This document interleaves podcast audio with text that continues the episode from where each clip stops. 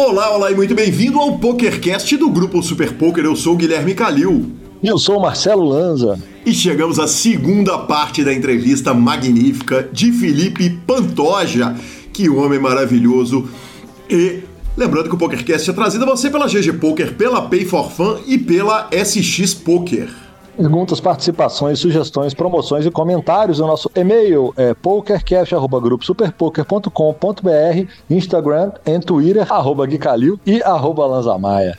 Nosso telefone é 31975189609 para entrar no nosso grupão do WhatsApp ou para nos mandar mensagens de áudio que a gente toca no PokerCast com muito prazer e direto para a sessão de notícias, professor.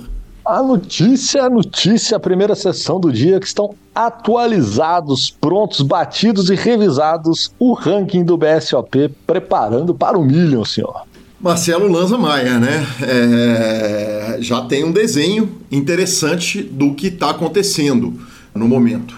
Vamos falar primeiro, claro, do ranking geral, onde Jonathan Oliveira da Silva tem 1962 pontos, virtualmente empatado com Leonel Guerra Garza, 1934, que também está ali pertinho, o Fernando da Cunha Araújo, aí Gabriel Baleiro e William Sestari. Esse é o top 5. Ainda temos Léo Raja na sexta colocação, Celso Sirtoli na sétima, o Rádio na oitava, Barranqueiros na nona, Bruno Porto na décima. Então, Lanzinha, é... O que, o que a gente discute aqui para o ranking geral vale para a série inteira.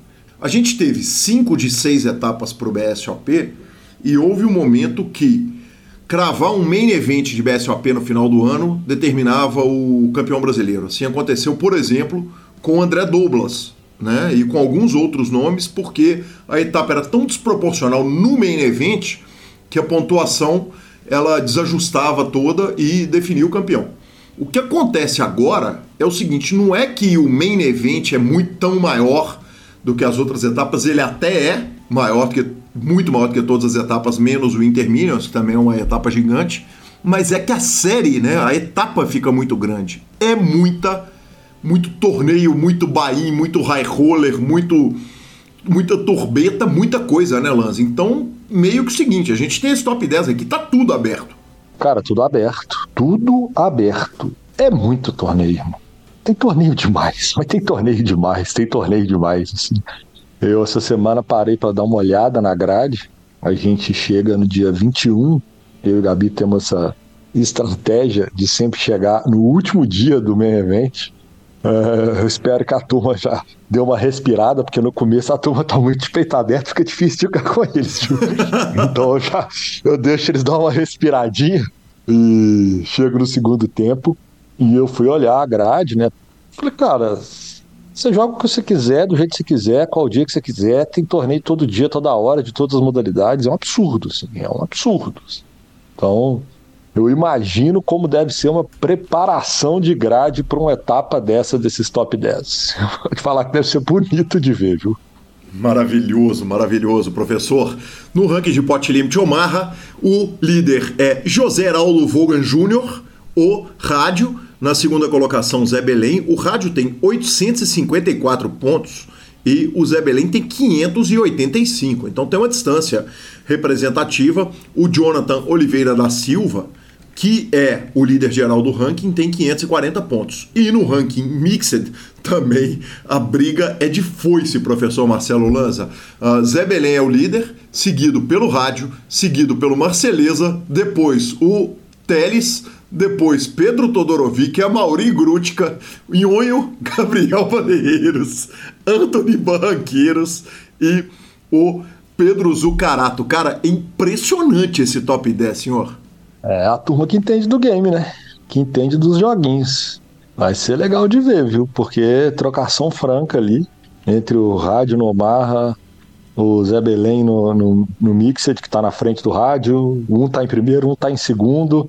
A turma que tá atrás ali tá olhando para isso. Você imagina que um Jonathan Oliveira tá jogando muito para ponto numa etapa porque ele tá em líder do ranking geral e cara, vai ser, vai ser interessante, vai ser interessante. É, lembrando que as premiações são muito caprichadas, né? 250 mil reais é o que vale o, o ranking principal, 40 mil reais é o que vale os rankings Mixed e Omaha.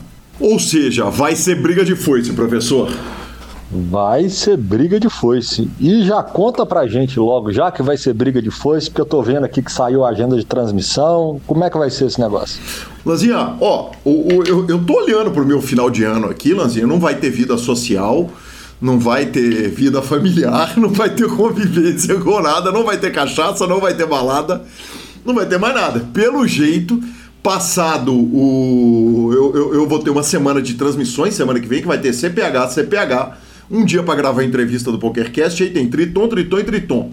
Aí eu tenho uma, duas semaninhas ali, cara, e depois entra numa loucura total, porque são 15 dias, né? O BSOP vai de 15 a 29 de novembro, são 15 dias de evento, 10 dias de transmissão. Tive a honra de uh, e a possibilidade, eu farei as 10 transmissões, dando tudo certo, acontecendo tudo normalmente. E aí eu passo um tempinho lá em São Paulo, tem encontro do time, Royal Five, volto para Belo Horizonte, que aí eu volto para transmitir CPH, ainda tem um Campeonato Mineiro, que não é pelo grupo Super Poker. Ou seja, vai ser loucura total. Enquanto isso, professor, enquanto eu estou descansando e tomando ar, tem Felipe Fio e Flávio Del Valle fazendo EPT Chipre e os homens ainda vão trabalhar esse ano, viu? E sim, e sim. É disso que o povo gosta, senhor. Os senhores estão levando conteúdo e entretenimento para o público que não pode nos eventos. Isso é bom demais da conta. Cara, e de novo, né, vale reiterar o seguinte, a quantidade de carinho que eu tô recebendo da comunidade do poker é um negócio que não tem tamanho, só alegria. Vamos que vamos. Pra nossa notícia, é melhor você mesmo. Para nossa próxima notícia, Lanzinha, Sean Dib deu um update na aposta dele de um milhão de dólares e tivemos também o Jamie Staples falando a respeito da aposta dele com o Bill Perkins. Em primeiro lugar, o Sean Dib tinha feito uma aposta com o Bill Perkins, um milhão de dólares do Bill contra 100 mil dólares do Sean Dib para alcançar 17% de gordura dentro de um ano. E ele informou o seguinte, que ele começou a aposta com 306 libras ou 139 quilos e no momento ele está com 252 libras, ou seja, 114,5 quilogramas. Quer dizer, uh, definitivamente está fazendo bem para o Sean Dib. A gente lembrou quando a gente discutiu essa aposta que estava valendo para o Sean Dib usar umas bombas mágicas, umas paradas loucas e isso dá uma bela uma facilitada, né, professor, para o homem. Dá uma facilitada, né? Mas a gente lembra que às vezes que passava Sean Dib em transmissões de torneio, ele não era das pessoas mais saudáveis, né? Então, ele era agressivo. Então, é difícil, cara. A gente sabe que é difícil, é, porque ele tem que, ele tem que ter 17% de gordura, né, cara? É 17% de gordura, assim, para quem teria um perfil de atleta ali com de 8 a 10, 12 é uma coisa, 17 para quem não tem nada é bem difícil, cara. Mas de toda forma, a gente torce para que ele faça isso de forma mais saudável possível, porque na pior das hipóteses, alguma coisa ele vai ganhar, ele não vai perder tudo. Ô Lanzinha, olha que loucura, cara. E você tá falando isso, você não sabe o que, que é o complemento da notícia, mas essa semana o James Staples, uh, na verdade no dia 16 de outubro, a gente está gravando dia 19, então tem três dias, soltou um vídeo na internet, um vídeo de 14 minutos, em que ele. O, o nome do vídeo é um update pessoal. E ele conta que a aposta que ele fez com o irmão dele, com o próprio Bill Perkins, que era de 150 mil dólares, que eles tinham que inverter né, o peso deles. O, o, o irmão magrelo tinha que ganhar massa e o Jamie tinha que perder gordura pra caramba. Era uma diferença de 170 pounds, que são 77 quilos, e eles tinham que inverter. Uh, um irmão, o irmão mais pesado tinha que estar mais leve que o outro. E eles ganharam essa aposta, mas ele soltou um vídeo falando o seguinte: que a aposta acarretou nele uma disfunção alimentar. E que ele falou que o seguinte, os últimos meses ele ficou em casa, então pediu desculpa para as pessoas que chamaram ele para ir para torneios ao vivo, para sair para jantar, em que ou ele recusou simples e reto, parou de correr circuito, parou de fazer um monte de coisa, só comia, assim, a alimentação dele ficou restrita a quatro ou cinco itens, ele explica no vídeo. Ele não culpa o Bill Perkins, e acho justo que ele não culpe o Bill Perkins, porque eu acho que mais do que a consequência, a intenção é, é, é mais importante que a consequência nesse tipo de, de aposta, nesse tipo de coisa, mas ele trata com muita clareza aí a respeito dessa, dessa disfunção alimentar ali, desse problema que gerou nele. E, enfim, na minha humilde opinião, é do jogo. Na hora que o, James Staples, que é um adulto, entra numa aposta dessa, ele sabe o risco, mas acho sempre um alerta importante aí para a comunidade.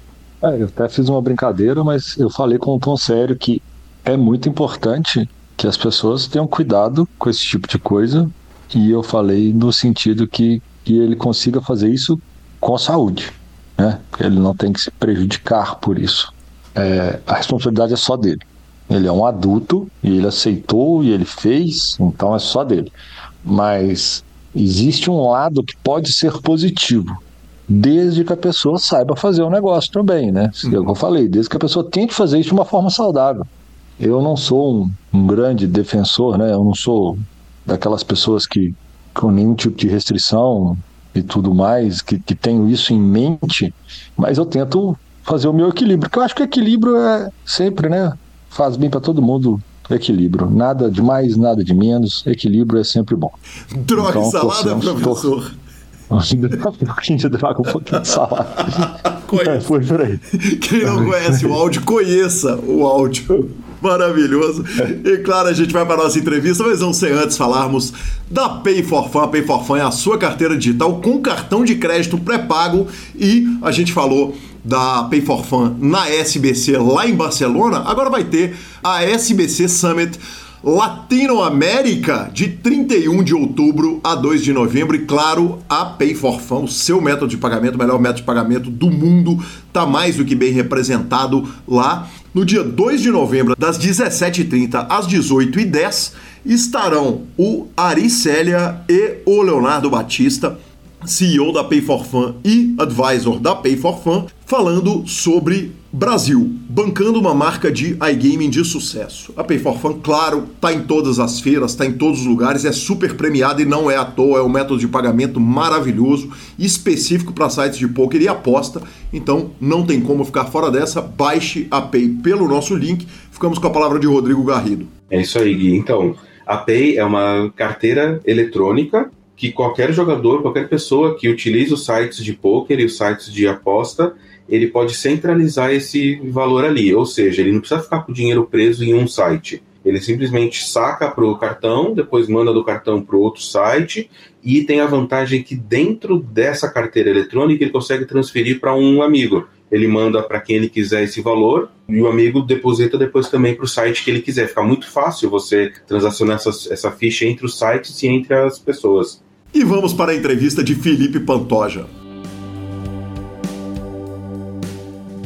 Vamos falar um pouquinho de MDA, começando pela parte polêmica, que aí a gente já fica livre dessa, dessa parada da parte chata do. Chata não é a palavra, da parte polêmica mesmo do, do da questão. Quer dizer, houve um tempo em que no poker você podia comprar mão de jogadores. Existia uhum. havia um site chamado Poker Table Ratings, os sites eram muito mais, menos preocupados com a proteção dos dados que eram gerados, né, das mãos de cash games e torneios, e tinha uhum. pessoas ali coletando aquelas mãos de forma livre, espontânea ali, e vendendo aquilo na internet. E hoje em dia vai contra os termos e condições da maioria dos sites, a, a, a coleção de dados, a, quer dizer, coletar os dados, a venda desses dados, é, exatamente porque, muito possivelmente, eles entendem que o, o, o, essa, essa captura desses dados ela pode ser prejudicial ao ecossistema. Uhum. Uh, dito isso, tem outro dia eu tive uma discussão até com o DVDZ, o Davi Hammermans, que acompanha as nossas transmissões, em que ele estava tratando a respeito de uma questão polêmica do poker. Eu falei, cara, tudo no poker pode ser visto por um lado que uh, ah, faz mal para o ecossistema, faz bem para o ecossistema e tal, e, e, dentro dos termos e condições ali, meio que Uh, vale tudo. Qual que é a sua visão a respeito dessa coleção e dessa análise geral de dados no que diz respeito ao ecossistema de poker? Tá. É, cara, eu acho que. Vamos lá. o que aconteceu é, é o que está acontecendo na mesa agora que você está olhando uma jogada. Você está vendo uma transmissão, você está vendo um replay, vai, de um com cartas reveladas, né? Você uhum. saber o que um cara fez ou deixou de fazer é uma com, com um determinado combo de mão é uma informação hiper valiosa, hiper valiosa, né? Você saber, pô, o cara não abre com essa mão aqui, ou ele abre, ou ele se beta com essa mão aqui, olha, ele usa esse sizing com essa mão aqui. Isso é uma informação muito, muito, muito, muito, muito valiosa. Sim. Geralmente, só quem tem esse dado é o cara que jogou a mão, né? Perfeito. E às vezes tem é, esse dado, o cara que jogou a mão e o cara que estava enfrentando ele quando vai a showdown, né? Então, quando eu vou lá, paguei lá o seu blefe, eu vou saber o que você estava blefando no, no Poker Stars, em vários outros sites eu vou saber o que você estava blefando, que eu abro lá o replay e vejo o que você estava blefando. Eles mostram, né, para as pessoas envolvidas. Sim. Os espectadores que estão vendo aquela mão, eles não sabem o que, que você blefou. Só as pessoas que estavam na, mão, na mesa envolvida têm acesso a essa mão.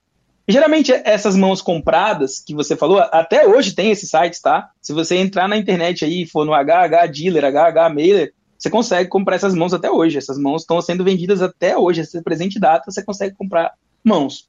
Uhum, né? Qualquer é, pessoa consegue comprar. É, e, assim, cara, é, esses dados, de um jeito ou de outro, eles vão ser compartilhados, sabe? É, uhum. Se está na tela, não tem como você inibir alguém de tirar um print do que aconteceu, de escrever aquilo que aconteceu, sabe? É, uhum. assim, tem, tem, você tem uma ideia do que acontece. Teve um, um, um, amigo meu que começou a estudar comigo e tal, que ele queria fazer um, um trabalho de MDA de live. Ele pegou todas as mãos escritas no Bibilisca e fez uhum. dados de todos os jogadores de live, de como eles jogam. Mãos é, escritas no Bibilisca, tá ligado? Então, tipo, não tem como. Se uma coisa aconteceu e ela foi anotada, reportada, ela vai ficar registrada. Alguém, alguém vai querer saber aquela informação. A gente está falando uhum. de um cenário de um jogo de hipercompetição, né? Imagina se você está falando agora de um jogo de futebol, sabe? Imagina lá, vai jogar é, dois, dois países diferentes, né? E aí você acha que na Copa do Mundo o Brasil não estudou todos os adversários que ele estudou, com todas as partidas que os adversários estudaram, jogaram, sabe? Claro que sim, tem uma equipe técnica olhando qual é a preferência daquele atacante chutar em qual lado do gol, quantas por cento das vezes ele chutou no, no canto direito, quantas por cento das vezes ele chutou no canto esquerdo, qual é a probabilidade de ele chutar no, no, canto direito. Tem alguém estudando essas possibilidades, o passado, o track record de todos os times, na natação também, na ginástica artística também. É, tá falando de, de um jogo de extrema competição, né? Então você uhum. quer entender o seu adversário, né? Você pega os lutadores de boxe, de MMA, cara, eles ficam estudando as lutas dos adversários o tempo todo do passado, né? Mas você falar que é prejudicial para o ecossistema estudar como que o cara jogou no passado? Claro que não, pô. Tem como isso ser prejudicial. É, faz parte da competição. Todos os esportes é assim. Você vai olhar para o passado do cara e falar como que ele fez, como que ele lutou, para onde que ele desvia, para onde que ele puxa, qual que é o erro dele, onde que ele abre a guarda. Você tem que ver como seu adversário joga para você chegar mais preparado. Ah, não pode. Pô, não poder é uma parada que não tem como fazer, sabe? Não tem como. Não, aconteceu. Se, se, tá, se tem replay, se tá na tela, se eles postam no YouTube o que o cara fez, você quer que ninguém anote aquilo e ninguém estude aquilo? É impossível, sabe? Da pessoa não estudar. Não, não vou estudar como meu amigo jogou, sabe? Ah, uhum. mas não, não pode comprar a mão, então. Tá, então proíbe, processa os caras que estão vendendo, derruba o site, né? Mas como que é, é, é, competição, cara. Sabe? É competição. Você está jogando um jogo mega competitivo. Como que você não vai estudar aquilo que teu adversário está estudando? Quem que está estudando, quem que não está? Sabe? Uhum. Quem que vai assumir que estudou, quem que vai assumir que não estudou? É, o, o, jogador mais honrado vai falar que ele nunca estudou o jogo do adversário. Mas ele é, ele é burro ou ele é honrado, sabe? É, é, é, é duro falar isso. É acho duro. que as pessoas. É duro, né? O cara tanto admitir que ele é honrado, tanto ele admitir que ele não é honrado, é duro para os dois lados. É, não dá para saber quem que estudou, quem que não estudou, quem que comprou, quem que não comprou, quem que comprou o coach do cara que o cara não, não estudou, ele não, ele não comprou, mas ele comprou o coach do cara que estudou e comprou. E aí? Uhum. É mais honrado ou menos honrado agora que ele fez isso, sabe? Então, é, é, é eu acho que é um caminho que é, é sem volta, sabe? É, assim, só tem um site, o pessoal da Tiger Gaming, eles fizeram um sistema que é difícil de, de, de pegar o dado que aconteceu, sabe? Porque se você tentar, de qualquer forma, deve ter algum jeito especial de fazer isso, né? Mas de você, você não, você não consegue é, replicar a tela da pessoa, sabe? Você não consegue ver o que a pessoa tá vendo ali na hora de jeito nenhum. É difícil de, de. Só que eles ao mesmo tempo entregam a database, né? Então, cara, é, os, os, os, os, trackers funcionam lá dentro, o Note, etc., funciona. E até mesmo esses sites, né? Tipo, PokerStars, é, o Note funciona dentro do PokerStars. O Note funciona pro GG, né? Não para live, né? Enquanto joga, mas ele funciona para estudo, sabe? Então, acho que enquanto eles tiverem, é, eles entregam a mão em TXT para você. Eles te dão esse, esse dado. Como que eles vão é, proibir você de passar aquilo para o teu coach estudar teu jogo? sabe? Uhum. Imagina, você, você é um cara competi competidor, olímpico, não sei o que lá, e você tem um vídeo da sua última luta. Como foi sua última luta? Você vai não vai deixar teu técnico assistir como é que foi sua última luta? Qual que é o sentido disso, né? Você vai falar, não, técnico, tá aqui, olha como eu lutei. Me diz aí como que eu melhoro agora, sabe? Então, as mãos, elas, elas são é, é, é o teu replay, cara. É a tua luta, como que você lutou. E aí o teu coach vai pegar esses dados e vai trabalhar para você. Vai falar, cara, olha aqui, ó, aqui você cometeu um erro, aqui você não cometeu, aqui você podia ter feito assim. Ó, teu adversário faz assado, o melhor contra-ataque contra ele é esse, sabe? É, eu acho que é um caminho sem volta, por mais polêmico que seja, é, eu vou ter que ficar do lado da, da fogueira, sabe? Eu vou ter que ser polêmico, não tem jeito, porque é, é isso, cara, é, é isso que eu acredito. É uma, é uma guerra de. É uma competição e Sim. a gente é um, é um esporte mega competitivo. É, o outro cara lá do outro lado talvez tenha, talvez não tenha esse dado. Não tá claro quem tem quem não tem. Se o cara achar que é desonrado falar que ele tem, ele vai negar que ele tem, e mesmo assim você não tem por que acreditar que ele tem ou que ele não tem. Mesmo quem não tem, ele comprou o coach de alguém que teve e vende essa aula de MDA, porque em aula de MDA e tudo que é plataforma de, de ensino, Qualquer plataforma uhum. de ensino de poker que você for ver vai ter um monte de aula, um monte de conteúdo sobre MDA. E aí? Você, ao acessar esse dado, você comprou mão, pô. De forma Sim. colateral. Né? Se o cara tá te passando que tem um hotspot numa determinada jogada que a field se comporta de determinada maneira, é uma coisa que você compra mão. Ué, você só não comprou. Mas alguém comprou e você comprou a aula prontinha do cara que comprou. E aí? Sabe? Então é, é um caminho sem volta, sabe? Se o, se o site fizer algo que realmente não tenha replay, não tem como assistir a mão, só quem vai poder assistir a mesa é quem jogou a mesa, aí beleza, acabou. Aí não tem mais MDA. Não vai ter mais TXT de mão nenhuma, né? O cara que tá jogando a mão, que ele vai ter que anotar ali na hora como é que foi a jogada, aí acaba o MDA para sempre. Aí é o único jeito de acabar o MDA. É ninguém poder assistir o jogo do outro, só quem tá jogando a tela poder assistir sua tela, né? e não ter TXT de mão nenhuma. Aí você garante 100% que nunca mais ninguém vai fazer MDA. Se tiver qualquer falha nesse processo, tem MDA. Porque vai ter, na, no pior dos cenários, vai ter uma pessoa escrevendo na mão, igual o Bimbilisca lá, o que aconteceu. Ah, fulano de tal abriu. Ah, fulano tal deu check. Ah, fulano tal betou. Pronto, aí você tem MDA. Quando você tem um dado que alguém fez alguma jogada, você compila depois esses dados, com, com muitos desses dados, você tem a resposta, né? Você consegue fazer uma análise de comportamento, né? Então, não tem como evitar, é inevitável, na minha é opinião. É inevitável. E aí, é e aí entra um problema muito grave, do, que é um problema do poker como um todo, que é o seguinte, que é como colocar em prática coisas que são impossíveis de serem policiadas, né?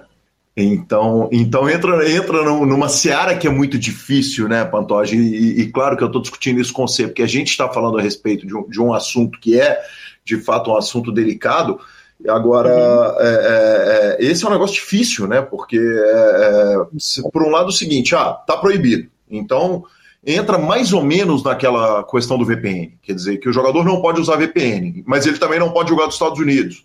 E uhum. a quem que isso prejudica efetivamente o jogador que está nos Estados Unidos abrir um VPN e jogar e tal, não sei o quê. Então é, é, é realmente muito delicado. Eu acho importante a gente ter tido essa discussão, mas acho que vão tocar a bola e, e vão para frente é. para você me contar a respeito o... do, do range to note, pode ser? Pode, pode. Esse lance do de ser de ser proibido e tudo mais, de ser delicado, é, cara, tem um pouco de é, eu fiquei morrendo de medo, cara, porque assim, eu não tava jogando, eu não tava jogando poker, então uhum. eu sempre sentindo o direito de ter quantas mãos eu quisesse, sabe? É, uhum. De quisesse me mandar. Então eu tenho mão de muita gente, sabe? Tenho Sim. mão de muita gente mesmo, que a galera me manda, sabe? Meus próprios alunos, eu tenho um monte de aluno, né, até de fora dos SUDs, que o pessoal me manda, banco de dados e banco de dados. Banco... Tenho muito banco de dados, eu tenho sete SSDs gigantes no meu computador, assim, é, uhum. com muita informação, com muita mão mesmo. E o que, que eu fiz, né, para me precaver de um eventual problema? Cara, eu fiz questão de jogar com todo tipo de negócio fechado, sabe? No meu Poker Stars, eu, eu joguei nessa W Group, eu joguei só com Poker Stars. Eu tenho mão de todo mundo, mas eu não, não abri o Rent Note em nenhum momento do jogo, sabe? Uhum. Para justamente isso não rebater em mim, sabe? É, eu fiz questão de gravar a minha session várias vezes para mostrar que eu não estava tendo acesso a nada de ninguém, sabe? Então, eu não, não joguei com Rent Note aberto, eu não joguei com dados de ninguém aberto. O que, que eu fazia era estudar meus adversários previamente, sabe? Então eu ia lá, estudava o cara que eu que provavelmente enfrentaria, as pessoas que eu provavelmente enfrentaria. Então, quando tinha dia 2, do dia 1 um pro dia 2, eu estudava a tendência de todo mundo, sabe? Ali, de, quando acabava o dia 1, um, eu ia ver quem restou na field e ia ficar estudando como que o cara faz, o size que ele mais usa, o size que ele menos usa. Quando, quando que é provável que ele esteja por blefe, quando que é provável que ele esteja por valor, né? Situações que ele mais blefa, situações que ele menos blefa. Eu gosto desse trabalho. Uhum. Aí eu acho massa.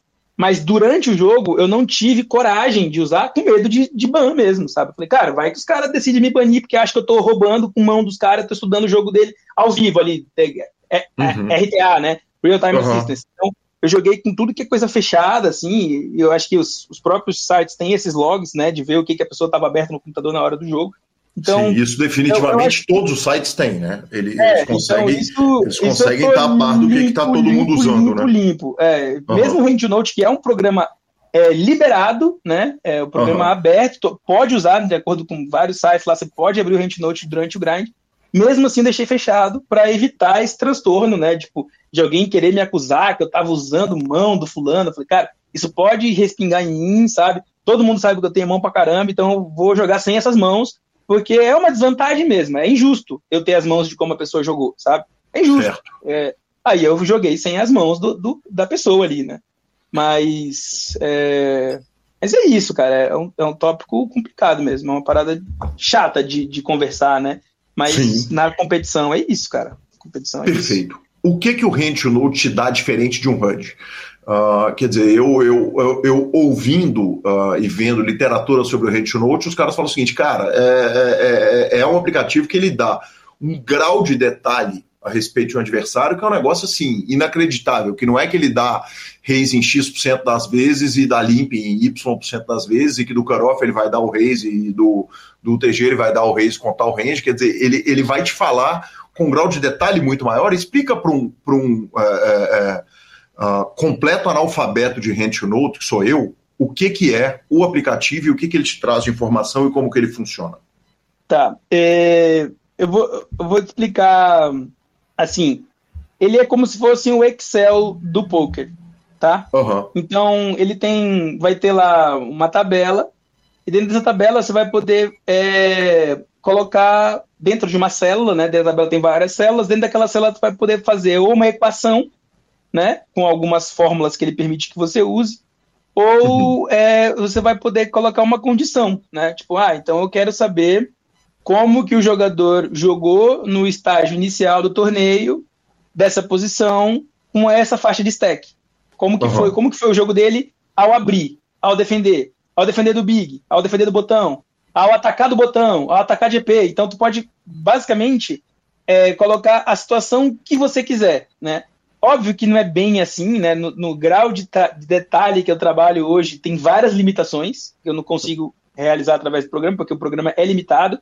Ele é uhum. é ruim para mim, né? Por tanto que coisa que eu quero estudar mais, o RentNote não me permite estudar por, por limitação técnica mesmo, mas para o mercado como um todo, ele é excelente, né? Ele, ele, ele permite você olhar quase qualquer coisa que acontece no jogo, né? Em, em, quase qualquer momento do jogo, em quase qualquer faixa de stack, contra quase qualquer posição, né? Então ele, ele, ele deixa você analisar o jogo numa profundidade muito grande. E isso faz com que a gente perceba que o jogo não, não a gente sempre soube, né, que o jogo ele não é linear. Ele não acontece as mesmas coisas sempre, do começo, início e fim. E até uhum. por natureza estratégica do próprio jogo já não poderia ser assim mesmo, né? porque o ICM vai mudando, é, tem ICM desde a primeira mão do jogo, conforme o jogo vai avançando mais, o ICM vai pesando mais. Então, o, o, o ICM, ele naturalmente faz com que os ranges mudem, né?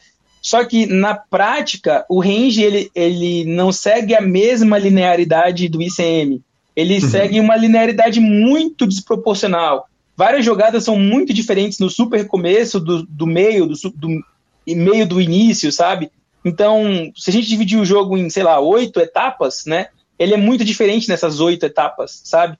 e, e, é muito mais diferente do que muito diferente do que talvez deveria ser, sabe? Se a gente seguisse um, uma linha ou sem ICM ou puro ICM, né? Seria diferente o ritmo de alteração que tem nas jogadas. Uhum. E a interação de stack também é uma coisa gritante, assim, que eu, quando não estudava o jogo desse jeito, não, não tinha ideia do quanto é diferente o jogo. É, quando eu aprendi a estudar poker, eu aprendi a estudar é, tinha um, um post bem famoso no 2 Plus 2, na época, que era é, stack, stack e arsenal, o que fazer com cada faixa de stack, era um, um, uma cartilhazinha feita por um usuário lá, era Bond, não sei o que, não lembro como era o nome do cara, Bond, não sei o que, não sei o que, e uns números depois. E ele falava o que, o que você tinha que fazer com cada faixa de stack, né? Era um negócio super empírico, né, na época, mas, pô, aquilo ajudou pra caramba muita gente em muitos momentos do jogo, né? Quando a gente não tinha acesso a tantas ferramentas que a gente tem hoje. Uhum. É, é, bem legal isso. É, mas eu sei que a gente aprendeu a jogar o nosso stack. Aí um breakthrough que um jogador de poker tem depois é aprender a jogar o stack do adversário, né? Ele fala, não, peraí, então não é bem o meu stack, a gente tem que jogar o stack efetivo, né? Só Sim. que tem um terceiro breakthrough que não é nem o efetivo. A gente tem que jogar as zonas de stacks do nosso adversário à nossa esquerda, né? Porque uhum. assim, vamos supor, se eu tenho 30 blinds e eu vou atacar de, de EP, eu vou fazer um ataque de EP, eu preciso saber qual que é o stack do botão. Porque se o botão ele também tem 30, ele vai jogar contra mim de um jeito diferente. Se ele tem 20, ele vai jogar contra mim de um jeito diferente. Se ele tem 15, ele vai jogar contra mim de um jeito completamente diferente. Se uhum. ele tem 85 e é o torneio KO, ele vai arrebentar a minha vida. Ele vai jogar com um monte de mãos, sabe? Uhum. Então, o meu range de abertura de UTG se eu tenho 30 blinds, ele tem que mudar completamente de acordo com o table draw, que a gente chama hoje em dia, né? Que é com o desenho da mesa. Se, com se todos tá os muito, stacks envolvidos. Todos os stacks envolvidos, e com as tendências daqueles stacks na esquerda, sabe? Isso uhum. traz uma complexidade pro jogo fudida, fudida. Uhum. Isso já acontece de forma Eu acho empírica. que fudida é a palavra certa para usar nisso, né?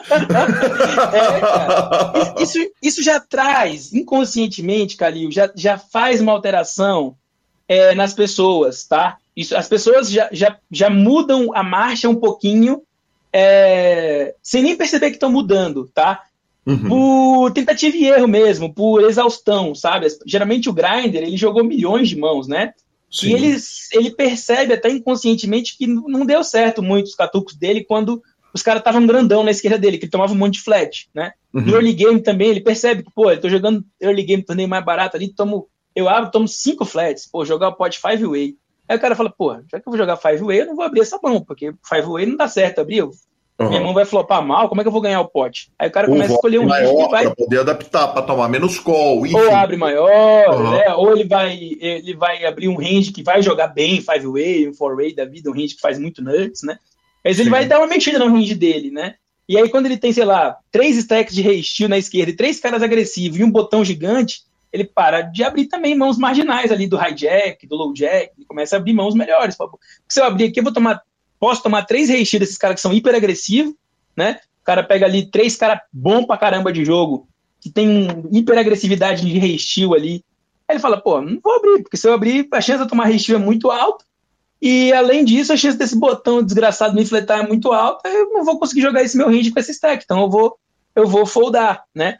E, e o MDA, na minha vida, ele veio para isso, assim, sabe? Para eu entender como que é a interação, como que é as frequências que a minha esquerda joga de acordo com cada momento das faixas stack deles, assim, sabe? Então, esse foi um breakthrough gigante no, no meu jogo, assim, sabe? E isso é um, um puta coach para quem tá assistindo esse podcast também. Porque tem muita gente que não faz ideia disso, sabe? acaba jogando range meio é, inelástico, assim, ah, com 30 blinds eu abro isso, com 25 blinds eu abro isso. Não uhum. é esse o jogo, pô. Vai lá, pega o teu HRC, não acredita em mim? Pega o teu HRC lá e coloca os ranges da esquerda agora grandes. Só que não coloca o range que tá aparecendo no GTA Wizard, do que o cara vai fletar do botão. Coloca o range da prática, do que o cara com botão com 85 blinds no torneio PKO fletou quando você abriu com 30 do, do hijack lá. É outra coisa na prática, né? Tem vários cenários que é gritante, assim, cara, que as diferenças na mesma stack zone ali, elas mudam 3, 4, X, 5X o range de flat, sabe? Você passa a tomar 5 vezes mais flat, 3 vezes mais tribet, 3 vezes menos tribet, 5 vezes menos tribet. Cara, de acordo, tem o mesmo stack, tá na mesma posição, no mesmo torneio. Só que dependendo do stack da tua esquerda, o jogo muda completamente, sabe? E aí você vai lá e calcula essa jogada em cima dessas variáveis novas, você se surpreende com o resultado. Fala, putz, eu não deveria ter aberto esse size, então. Eu deveria ter aberto um size diferente. Ou deveria ter foldado. Ou eu deveria ter limpado, né? E às vezes a gente acha que, ah, o cara é fish, ele abriu maior que mini raise, ele é fish. Ou, ah, ele limpou, ele é fish. Ou, ah, ele não abriu essa mão, nossa, ele é fish, ele é tight, não abriu essa mão. E às vezes tem que foldar mesmo, sabe? Uhum. Às vezes tem que abrir uma mão muito mais, muito mais luz, porque a, a esquerda permite, o cara, big blind lá, folda 60% das vezes, você não vai abrir qualquer mão lá do botão contra ele, do cutoff contra ele, claro que você vai. O cara folda 60% das vezes do big blind, né? Você vai abrir qualquer mão, o cara tá foldando tudo. Então, é, você pode se adaptar desse jeito, né? E eu acho que o MDA é isso, você entender análise de dados em massa, o big data ali do que está rolando, e você ter um jogo novo, um jogo inteligente, uma de estratégia, né? É um jogo de estratégia. Então, baseado no que seus adversários estão fazendo, você vai lutar com ele com uma arma diferente, né? Você vai com uma estratégia diferente para vencer aquela batalha ali, né? Perfeito. Certo? Que carambas é DRC? DRC? Ah, HRC, HRC. Perfeito. Porque a explicação toda falei... tá tranquila para mim, exceto pela parte que você usou no O HRC é, um, é, um, é o programa mais hypado que a galera hoje estuda situações pré-flop de aberturas e tribets e como jogar o ICM, como jogar uhum. o PKO, o torneio KO, né? Tipo, o que você deve abrir ou, ou não e qual sizing. É, quem te responde geralmente corretamente, se você imputar os dados corretos, é, vai ser o HRC, né? é Holding Resources Calculator, né? o programa, o melhor programa que tem hoje para esse tipo de análise é esse. Pantoja, o quanto que dá para enfiar de média na coisa. Porque você está jogando na Suprema, você está jogando com field. Você está jogando na, no Bodog, você está jogando com outro tipo de field. Você está jogando no PokerStars ou na GG, você está jogando com outro tipo de, de, de field.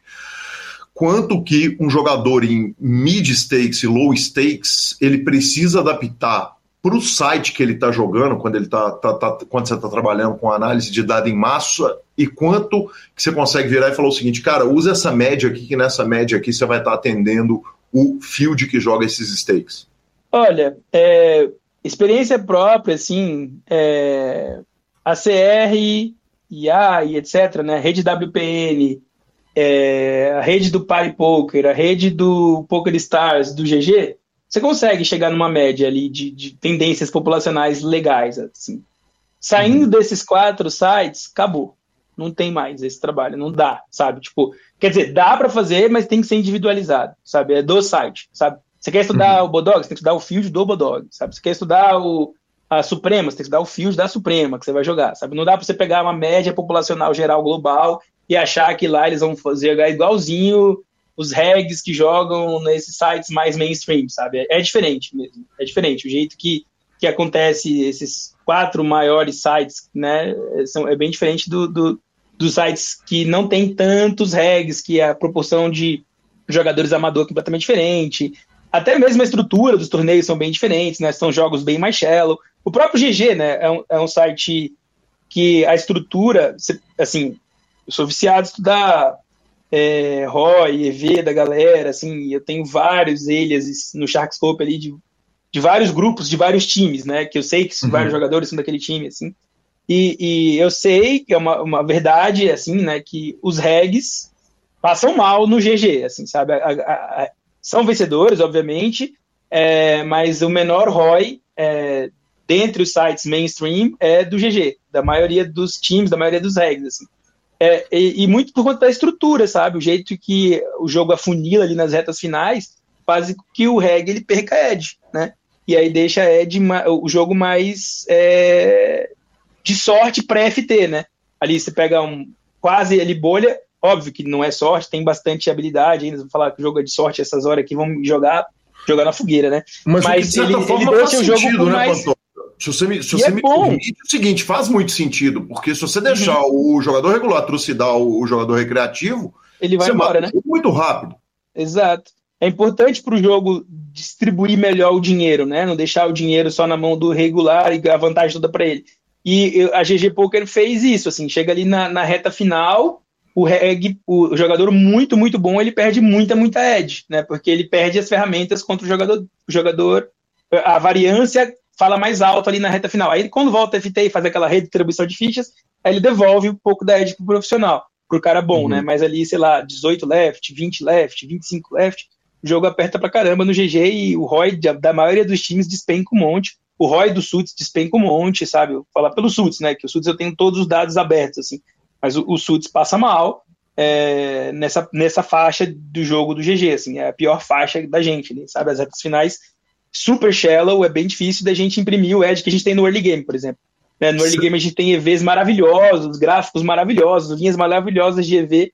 Chega ali na reta final, no, no, por mais que a gente tenha dado pra caramba, é, é, difícil de bater porque o jogo aumenta muita variância, sabe? As situações que tem que entrar de all-in, tu tem que dar call no all-in, elas deixam o jogo de extrema variância, por melhor que seja tua mão, né? Tu vai cair muitas vezes, né? Uhum. Tu tem Ice Rei, tu tem que dar quatro calls na reta final com o teu Ice Rei, é muito provável que você caia, por mais, por melhor que seja tua mão, né? Tu vai encontrar muitas situações 60-40 e precisa perder uma só pra perder todas, né? Se vocês dois estão muito, muito curtos o tempo todo. Então, é, é difícil, né? De, de, de, bater a variância. É óbvio que dá, todos os times batem, os melhores times batem, a gente bate também, mas é o que a gente tem o menor ROI de todos os sites, sabe? Na, nesse momento do jogo. Deixa eu te fazer uma pergunta que sai da, da análise técnica e passa para a opinião pessoal. Uhum. Uh, me parece, é difícil falar como negócio, porque a gente não é operador de poker, mas me parece uhum. mais razoável que o site ajude o jogador recreativo, uh, aumentando a variância dentro do jogo do que cobrando mais rake, correto? Quer correto. dizer, se ele diminui o edge do jogador profissional, ele está, de certa forma, ajudando mais o, o, jogador recreativo do que simplesmente fazendo um aumento do reiki para devolver em, em, em bônus para o recreativo, bônus, por exemplo. Correto. Correto. Co correto? Correto, concordo. Isso, isso, não é uma maluquice que eu estou pensando, né? Não. É bem, bem pontuado, bem legal. Uhum. Concordo 100%. E, e recreativo é recreativo? Quer dizer, o jogador recreativo, o cara que senta para jogar o torneio mais barato de qualquer site, ou a é que o torneio mais barato de todos os sites é free roll, né? E a gente não, não uhum. dá nem para levar em consideração. Mas se você pegar a faixa de baixo uh, do, dos torneios mais baratos, de site por site, o recreativo é recreativo, ele, ele tende a, a fazer as mesmas coisas sempre em qualquer não, site? Não, não. Isso é uma briga que eu tenho com um monte de aluno, assim, sabe? Eu, eu acho muito superficial essa separação de fish e reg, sabe? Tem uhum. nada a ver, sabe? Tipo, tem fish maluco, tem fish tight, tem recreativo que não é fish, sabe? Tem uhum. reg ruim, tem reg loose, tem reg tight, tem reg que tribeta muito, tem reg light loose que não tribeta, reg, reg light loose que tribeta demais, sabe? Eu acho esses agrupamentos que as pessoas fazem muito perigosos, assim, sabe? Acho que você pode agrupar, só que acho que você tem que fazer agrupamento correlacional, assim, sabe? Tipo, ah, eu quero ver, por exemplo, o cara que se beta muito. Uhum. É, é, ele se beta, eu quero ver em tribet, em tribet pots, caras que se betam muito. Tá, espera aí. Eu quero ver caras que se betam, que tribetam mais que tanto. Aí, o cara uhum. que se beta, que tribeta 3% das vezes, ele vai pode se betar tudo, porque ele, ele sempre tem mão, né? Ele só tribeta uhum. 3%. Agora o cara que tribeta 10% das vezes, será que ele consegue se betar 100%? Vamos ver quanto que o cara que se beta. Ah, então talvez contra esse cara aqui eu consiga fazer essa determinada jogada, posso sair de lead no tribet dele, determinados boards, posso dar mais check raise nele, já que ele tribeta muito, você beta muito, né? Ele vai missar o board de uma frequência maior, né? Então, é, eu acho complicado você pegar e comparar assim, ah, quanto que o, o jogador recreativo se beta no tribet pot. Isso não vai chegar em lugar nenhum, assim, sabe? Com essa análise. Uhum. Mas, ah, pegar todos os jogadores recreativos que tribetam mais do que 10%, quanto que eles rebetam? Pô, daí tu vai pegar uma análise legal, sabe? Porque eles uhum. colocou uma causa de correlação ali, tu tá fazendo tá correlacionando a, a CBET com a TriBet, aí funciona, sabe? E tu pode fazer várias análises outras, assim, sabe? O número de mãos, com tanto que o cara limpou, com tanto que ele deixou de limpar, com quanto que ele defendeu o big, depois que ele defendeu, quanto que ele deu check raise, né? Então tu pode ir juntando uma stats com a outra para chegar numa conclusão, né? Para tu chegar numa uma pesquisa ali, né? Mais, mais precisa, sacou? Saquei. Me conta um negócio. O senhor era o menino do, do, do colégio que fazia o trabalho dos outros? Ah, nada, tipo de, de CDF, porque, não, assim, não. É, exatamente, porque, porque há de ser muito é, é, é, é CDF organizado, com pensamento nada. lógico inacreditável para poder chegar no ponto. E você trabalha para times além do SUDS, correto? Não, assim, para times não. Eu, times só os SUDS mesmo, eu trabalho uhum. para pools, né? Tem uhum, alguns pools sim. que me contratam para fazer é, trabalho para eles de pesquisa, né? E, e, trabalhos de jogadas prontas mesmo, né? Jogadas que estão uhum. funcionando atualmente, assim, né? Esse uhum. trabalho é bem volátil, o que está funcionando hoje para de funcionar hoje muito rápido, né? Tem que ficar analisando isso toda hora. Como é, volátil? Mas eu trabalho assim.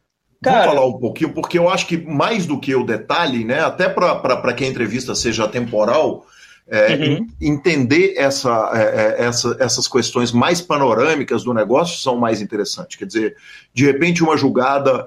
Uh, porque o, o, o raise pré-flop de três big blinds subir para mim raise, ele levou anos para isso acontecer no poker. E a sensação que eu tenho hoje, e a gente ouve alguns jogadores falando Acabou, né? não, que tem tendência do field que se eu tirar 15 dias de férias, na hora que eu voltar, os caras estão jogando coisas importantes diferentes. Uhum.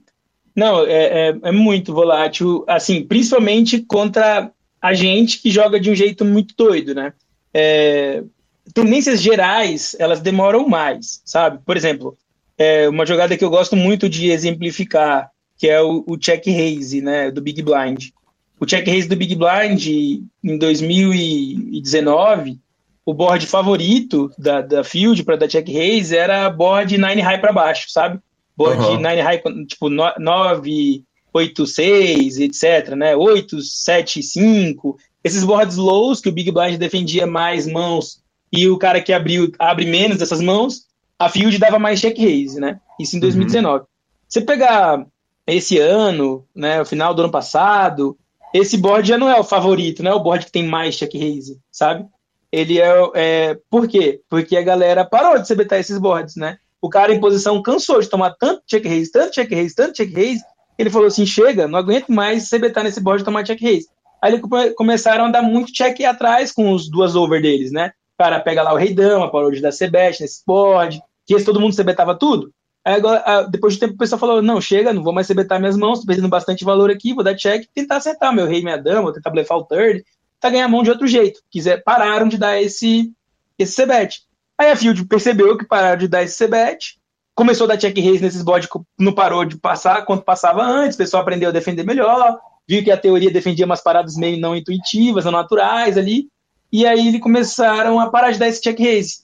E uhum. hoje, um dos boards que tem muito check raise são boards monotones, né? Boards três casas do mesmo naipe, boards dobrados, né? Então esses boards hoje têm mais check raise do que os boards todo low, né? E antes era isso. Então, só que essa mudança demorou, sei lá, dois anos, né, para acontecer, um ano e meio para acontecer, para essa transição de, de bordos, né? Pra, pra... Mas assim, as nossas jogadas, elas acontecem, elas sofrem muito rápido, sabe? Porque uhum. Elas são muito diferentes, sabe? Elas são muito escancaradas, elas geram muita raiva nas pessoas que estão enfrentando essa jogada. Porque elas falam, cara, que cara imbecil, que cara fiche. Essa jogada não pode, ela é errada, sabe? o cara fica com raiva, porque parece que é uma jogada errada, parece que tá cometendo um crime, sabe? Parece uhum. que é, um, é, é, é, fora da lei a jogada ali. E aí o cara tenta achar o erro da tua jogada, ele vai tentar achar o contra-ataque dela. Só que na hora que ele acha o contra-ataque dela, ele abre um contra-ataque contra ele de novo, sabe? E, e a gente hoje tem mecanismo para identificar o jogador que reage contra a gente, sabe? Uhum. Então, se eu faço uma jogada fora da caixa, maluca, eu consigo muito rápido, antes que ele perceba, entender que ele está cometendo um erro contra mim, sabe? Então uhum. hoje eu tenho planilhas e planilhas na, na, na, na, coisa de como que a galera, quem que são os jogadores que reagem contra as nossas jogadas, sabe? Uhum. Então, vamos supor, a gente usa muito size de 3.5 para abrir, né? é, nos suits, a gente usa muito 3,5 nas aberturas. Só que tem alguns desenhos de esquerda que a gente só abre 3,5 com mão, sabe? Ah, uhum. só vou ter mão.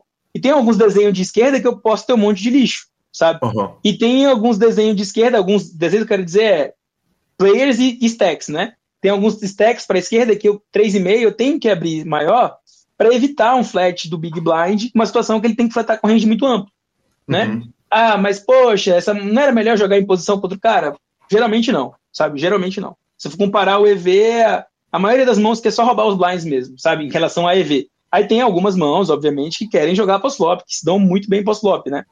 É, essas mãos ficam muito tristes quando você rouba o blind. Mas ao mesmo tempo elas ficam muito felizes quando um cara ele comete um erro muito grande, cospe lá 50 blinds em você, porque você abriu 3,5, o cara quer te punir, né? O cara dá um resteel lá de 60 blinds porque você abriu 3,5. Isso é bem comum de acontecer. Então a uhum. gente vai traqueando rápido quem são esses caras que estão tribetando a mais, quem são os caras que estão explorando a gente por a gente estar tá cometendo, fazendo uma jogada, entre aspas, errada, né? E aí a gente consegue entender e contra-atacar o cara que está contra-atacando a gente, né? E você vai fazer um é... note individual desses jogadores? Vai, cara. É porque a gente pergunta do sistema, assim, Com né? perdão joga, do palavreado. A gente joga no sistema. Uh. O sistema é muito foda, cara. Você pega no sistema e fala assim, ó. Quando eu abri 3,5, quem foi os jogadores que tribetaram mais do que 10%? Aí ele vai uhum. devolver para mim todos os jogadores que tribetaram quando eu abri 10,5 mais 10%. Uhum. Aí ele vai me dar uma lista de nicks e jogadas e replays para eu ver, para eu assistir. Aí eu vou mão a mão olhando quem foi o cara que como que ele tinha. Ah, esse cara é desgraçado, olha, tinha nada, tinha nada. Ah, tinha Isaiah, tinha Isaiah, tinha Rei, tinha Rei, tinha Isaiah, tinha Redão. Ah, esses caras não, esquece. Esquece uhum. esses caras, que eles estão eles eles só com topo. Então não precisa uhum. reagir contra eles. Daqui a pouco tu vai ver um cara, opa, Rei 7 suited, hum, safado. Olha esse outro, uhum. não sei o quê, olha esse outro, Rei 8, olha esse outro, 7-9, o cara tribetou de 7-9 porque eu abri 3,5. Aí pronto, esse cara tá fudido. Por quê? Porque ele tribetou o Zezinho 7-9. Uhum. Ele, ele, ele tribetou o Zezinho. Só que tem o Joãozinho, o Luizinho, o Pedrinho, o Guto, o fulano de tal. Tem 400 caras abrindo 3,5. E os 400 vão saber que o fulano de tal tribeta com 7,9 suit. Uhum. Perfeito. E aí esse cara morreu? Eu tô uhum. cometendo erro, mas ele tá cometendo erro contra muitas outras pessoas, sabe? Então uhum. é, é, é, foda o jogo, é foda, porque a gente consegue perguntar muito rápido no sistema quem é que tá exagerando contra a gente, sabe? E qualquer um, eu falo a gente, mas qualquer um tem acesso a esse dado, porque todo mundo pode comprar o Rent Note e fazer essa pergunta pro Rent Note. Quem uhum. é o uhum. cara que quando abriu 3,5 tribetou mais de 10%? Vai, não vai aparecer o nick, né? Mas vai aparecer todos os replays que tiverem no, no teu banco de dados. Aí você consegue olhar lá os replays e fazer as anotações dos nicks. Né? E, quando, e o cara, o, quando o cara compra um banco de dados, ele está ele tá usando o banco de dados dele ou ele compra o Rent Note com o banco de dados? Não, não, ele compra só o Rent Note sem banco de dados, aí ele vai fazer o banco de dados dele, né? No caso, tipo, vai pegar as mãos de todos os amigos dele, de, do pool uhum. que ele joga, de todos os amigos. Não tem jeito. Me conta um negócio. Claro que, uh, ainda voltando àquela pergunta do lapso temporal de uma adaptação. Uhum. Uh, quando o Galfond está julgando lá o Galfond com um, um, um, jogador ultra high stakes, uh, eles uhum. estão jogando um Galfond Challenge, ele termina a sessão, ele vai assistir a sessão e vai ajustar uma porrada de coisa de acordo com o término da sessão. Isso a gente está falando do jogo mais caro e de um jogo em heads up. E a gente uhum. tem o torneio de 11 dólares no, no, no, site regular, ali que é o site mais básico. Uh, eu imagino que o tempo de adaptação, quer dizer, naqueles torneios mais caros, no, no torneio de mil dólares, no torneio de cinco mil dólares, no torneio de dez mil dólares, que essa adaptação ela acontece num espaço de tempo irrisório e ridículo, e que lá embaixo não faz sentido você fazer essa adaptação tão grande desse volume, até porque o volume, o pool de jogadores é muito maior e a mudança de tendência do field é muito menor, ou não? Isso, isso mesmo acontece. É, assim, é, lembrando que hoje em dia está muito na moda é, estudar uma variável que a galera é, no Sharkscope é average entrance, né, que é a, é a média de participantes, né? Uhum. Então tem muitas estratégias que defendem uma média de participante menor, e algumas que defendem maior, e tem alguns torneios que vale a pena jogar com média de participante alta e tal. Mas assim, esse estudo e com essas mudanças mais ágeis, eles são mais necessários em pools de players menores, né? Uhum. Então, quando você está falando de uma average entrance de 100 ou menos jogadores, 200 ou menos jogadores, é muito importante que você é, consiga se adaptar muito rápido a essas mudanças de jogadas, né? Quando você está falando de average entrance acima de mil, dois mil participantes, você esquece. Aí você esquece mesmo essas adaptações. Vai demorar muito para você querer mexer, para você olhar exatamente quem que é o cara que está distributando, porque não vai valer a pena, né? Você fazer numa análise tão grande quem que é o sujeito específico que está te trucidando. Precisa fazer isso, porque é, a média de participantes é muito alta. Por mais que tenha um ou outro ali passando a mão na sua bunda, você está passando a mão na bunda de vários outros, e aí chumbo trocado não dói, né? O Sim. cara passa a mão na sua, você passa a mão na bunda de outros cinco e tá tudo bem, né? Mas uhum. agora que tu fala uma média de participantes de 100 jogadores, 50 jogadores, 200 jogadores, 150 jogadores, é importante você saber o CPF dos 200 que você vai enfrentar, né? Você joga todo dia. Você é jogador profissional, você tem um pool, você e mais 9 players, você e mais 5 players, você e mais 3 players. Poxa, aí você tem todos os dias, 7 vezes por semana, algum de vocês está jogando, 24 horas por dia, algum de vocês está jogando. É, pelo menos um está online a qualquer momento, dos 10, dos 5, dos 20. Poxa, é importante que você saiba exatamente quem são os 200 participantes que vocês colidem constantemente, certo? E aí, então, é, por ter só 200 participantes na pool de vocês, né, dos players que vocês enfrentam contra, é importante que você se adapte muito rápido a eles, saber quem é o cara que tá mais contra você, quem é o cara que se beta errado contra você, quem é o cara que te beta errado contra você, quem é o cara que dá mais check raise do que deveria, o cara que dá menos check raise do que deveria, o cara que folda mais big blind do que deveria é importantíssimo saber desde esses 200 que você mais enfrenta, os principais erros de cada um deles, né? Então, é, é por aí. Então, independente do ABI, tá? Me conta um negócio. Você recebe propostas de jogadores gringos? Quer dizer, você trabalha para pools estrangeiros ou só para jogadores brasileiros? Não, eu, eu não trabalho para jogadores estrangeiros. É, tive uma, uma ou outra proposta só para uhum. trabalhar para alguns jogadores estrangeiros mas é, acabou que era um trabalho que eu não quis fazer, sabe? Era um trabalho que eu. Teve, teve uma, uma época que eu estava hiper ocupado, que eu não, não conseguia atender mesmo, e teve um grupo que queria meio que, que eu só executasse para ele umas tarefas de braçais mesmo, assim, sabe? Tipo, ah, pesquisa isso, pesquisa isso, pesquisa isso, não, não me agrada, sabe? Eu gosto da parada um pouco mais profunda, assim, sabe? Do que só executar o, o, a pesquisa e, e, entregar a resposta crua, sabe? Uhum, eu gosto perfeito. de entregar a resposta um pouco mais a, um pouco mais a fundo, assim, sabe? A análise. Acabou Panto... não, não indo para frente muito essa parte. Pantoja, o efeito disso no cash game, porque no cash game é mais grave, porque você tem menos variáveis, né? Teoricamente, está jogando todo mundo ali com stacks relativamente estáticos, Uhum. Uh, o field costuma ser os mesmos jogadores que sempre vão aparecer ali para jogar. Você tem uma repetição muito maior de field em qualquer uhum. stake que você for jogar, por menor que seja. É, o efeito do, do da análise de, de, de, dados de massa no cash game ele deve ser mais impactante ainda do que no torneio ou, tô, ou, ou, ou não é por aí?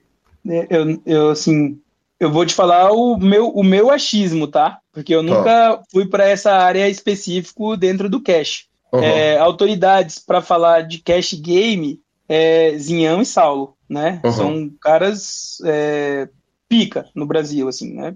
Uhum. E eles trabalham com MDA pesadíssimo, assim. O Saulo, acho que é o, um monstro do, do, do estudo, do, do, jogo. Ele tem um canal no YouTube fudido, assim. O cara é muito, muito genial mesmo. Uhum. Eu acompanho os vídeos dele, assim. É um gênio do poker, o moleque é foda. E é, eles estudam pesado o MDA pro cash. Eu, eu tenho para mim que é muito mais fácil estudar o cash o MDA no cash game. Eu, eu, eu, vou, eu vou deixar um pouco a modéstia de lado, eu vou falar com certeza mesmo. É, é, é, é fato que é mais fácil estudar o cash para cash, ou estudar o MDA para cash. É fato. Por conta uhum. desses pontos que você falou porque o jogo ele é mais flat, né? Ele é mais é, ele, é, ele tem menos volatilidade, né? Não tem a variação de stack loucamente, não tem a variação de field loucamente. Mas em contrapartida é mais fácil para todo mundo. Isso torna mais difícil, certo? Uhum, sim, sim. É, é, fica mais fácil para todo mundo ter acesso àquela informação. Então ele se torna mais complicado quando isso acontece, né? Porque é, é, é, é tão fácil para é tão mais fácil estudar que é mais fácil de a barreira de entrada para estudar isso é mais fácil, tem, né? Uhum. É, já no MTT é muito mais complexo, porque você tem que ter muito insight para entender como estudar, né? Por exemplo, se você tiver mão só de mesa final, você vai conseguir fazer uma análise de MDA fantástica de mesa final, né? E, e pouca gente tem essas mãos só de mesa final, né? Eu tive que contratar um programador para desenvolver o negócio que pegue e aça essas mãos de mesa final específicas, né? Tipo, então eu tenho minha database, ele conseguiu separar, ele fez uma lógica muito maluca lá, ele conseguiu extrair as mãos só de mesa final para estudar essa mesa final, né? Em cash game não existe isso de só mesa final, né? Todas as mesas são mesas finais, entre aspas, né? não tem mesa final. Então, Sim. o peso das jogadas são muito iguais, é muito estático, né? Então, os ranges são estáticos, os ranges de abertura são estáticos, os ranges de defesa são estáticos, né? Óbvio que varia ali de acordo com um player ou outro, com uma situação ou outra, mas eles, eles tendem a ser mais, mais trabalhados dentro de uma média, né? Já MTT muda muito do começo para o meio, para o fim da CMFT, da FT, quando cobre, quando não cobre, é, se é um cara mais assim, se é um cara mais assado, se é um torneio mais caro, se é um torneio mais barato, muda muito no MTT. Então, no MTT, eu acho que é muito mais complexo fazer MDA de MTT. Mas uhum. eu não faço MDA de cash, então eu não posso afirmar, falar com certeza, bater no peito, dizer que é mais fácil e tal. se eu falar que é mais fácil, eu falo assim, então por que você não faz, né? É, uhum. por que eu não faço, né? não faço, nunca fiz, não, não sou do cash, não jogo cash, não tenho time de cash, não tenho experiência com cash game, é, nunca joguei, nunca grindei cash game, então eu, eu sou nada no cash game, assim, não sei mesmo, sabe? Eu só suspeito que realmente seja muito mais fácil é, mas ao mesmo tempo se torna muito mais difícil porque é mais fácil, né? Então todo mundo tem esse dado, todo mundo tem acesso a essa informação, é mais fácil para todo mundo estudar, é, precisa de menos barreira de entrada para fazer esse tipo de análise, né? Já do MTT é bem mais complicado até de coletar esse dado, de ter, de curar essa informação, é muito mais cheio de ruído, né? O MTT é muito mais complicado mesmo, tem muito ruído no MTT, no Cash Game tem menos ruído, sabe? Perfeito. A aplicação do dado que você estuda já dá para aplicar no primeiro momento do jogador no poker? Ou em que ponto que ele precisa ter ultrapassado os fundamentos básicos, quer dizer, range de abertura, o que, que ele vai se betar, o que, que ele não vai se betar, antes de você conseguir aplicar o, o, o ensinamento? Essa coisa já vai sendo ensinada para o jogador que está em começo de carreira no, no, no, no, no bolo das coisas que ele vai aprendendo? Olha, eu acho. Quando, quando, quando. Vê se eu entendi bem a tua pergunta Tu quer saber se é mais fácil para um cara que está começando usar esses dados de MDA ou não? É isso? É, aqui, em que ponto da carreira do jogador que ele consegue começar a usar o, os dados de MDA? Tá. É, tem uma coisa que é legal de falar, Calil, que é assim, tem gente que acha que MDA é, é antagônico à teoria, né? Fala assim, ah, uhum. MDA é, é, contra o GTO, GTO é contra o GTA, é, é, é, que é contra o MDA. É, isso é um erro, tá? De lógica. Não é. É uma coisa está vinculada à outra. Assim, o melhor GTO do mundo é o GTO junto com o MDA, né? Que é o Sim, GTO ele toma como ali. base a análise de todo mundo, do, do, do field inteiro, né? Claro. E, e, e, ele pergunta, e ele, ele coloca o que de fato aconteceu, né? Então, quando a gente pergunta para o software, ah, como eu devo jogar essa mão? Ele vai rodar uma simulação Monte Carlo lá, ele vai repetir aquela jogada inúmeras vezes até exaustão e ele vai ver qual mão que foi campeã, né? Com todas as combos. Então, se eu for analisar um, uma. Ele vai fazer uma análise de probabilidade, né? E vai simular uhum. aquela jogada infinitas, infinitas, infinitas, infinitas vezes, um cálculo gigante até exaustão lá, até quando você falar que chega, né? Aí ele vai falar, pô, nesse, nesse tanto de análise Monte Carlo que você fez, essa posição contra essa posição, as mãos campeãs foram essa, elas ganharam mais dinheiro do que essas outras mãos, e a defesa correta seria essa outra, né? ele uhum. faz, te, dá, te entrega uma resposta que a galera chama de GTO, né? O Game Theory Optimum ali, que está lá no, no, no GTO Wizard. Se você for assinante, você vai ver essas simulações Monte Carlos ali prontinha para você, teoria purinha. Você pode seguir ela ali que tá certo. O problema disso tá certo é que ela tá errada. Porque o outro cara não, não combinou contigo que ele ia jogar daquele jeito, sabe? Uhum. E quando ele joga de um jeito diferente, a tua jogada correta, ela seria mais correta se ela fosse diferente, sabe? Ela, uhum. Por mais que ela continue sendo correta, tem uma jogada que agora que você ganha mais dinheiro. Sabendo que o jogador vai fazer outra coisa, agora tem uma jogada bem melhor, né? E aí o, o, o MDA veio para complementar isso. Então eu, eu imputo os dados que estão acontecendo de fato para eu ter a resposta teórica GTO correta, né? Então essa coisa vem, uma coisa caminha de mão dada com a outra. E que horas que tem que começar? Nos últimos a gente começa do começo mesmo, sabe? É na base lá nas primeiras aulas do time Open, assim que o cara entra, já vai ter approaches de MDA, sabe? Falar, ó, aqui, se você analisar aqui, ó, a teoria tá falando que a gente deveria betar isso, isso, isso. Mas por quê? Porque o outro cara deveria estar tá defendendo com isso, com isso, com isso. Mas você concorda comigo que ele não defende essas mãos? Vamos olhar aqui no replay. A gente mostra o replay, tá vendo? Ó, essas mãos aqui, ó, eles não estão defendendo essa frequência, eles estão defendendo essa outra frequência, eles estão foldando muito mais mãos. Se eles estão foldando muito mais mãos, você concorda comigo que a gente pode atacar mais? cara fala, uhum. é, faz sentido, eu posso tacar mais já que ele não defende tudo isso. Vamos colocar aqui no programa e vamos ver se, se ele responde isso. A gente coloca no programa e fala, ah, é verdade, ó. O programa tá dizendo aqui que a gente pode agora CBtar 100% das nossas mãos. Então vamos, vamos, combinamos, vamos lá, apostar, apostar 100% das nossas mãos. Porque a defesa é muito diferente, né? Então, uhum. desde a da aula 1 mesmo, sabe? A gente já passa esses conceitos de MDA mesmo e de como aplicar, e sabe? Então, acho que é, é do começo. E quando ele entra pro principal, ele já entra muito mais aberto, muito mais preparado, muito mais disposto, sabe?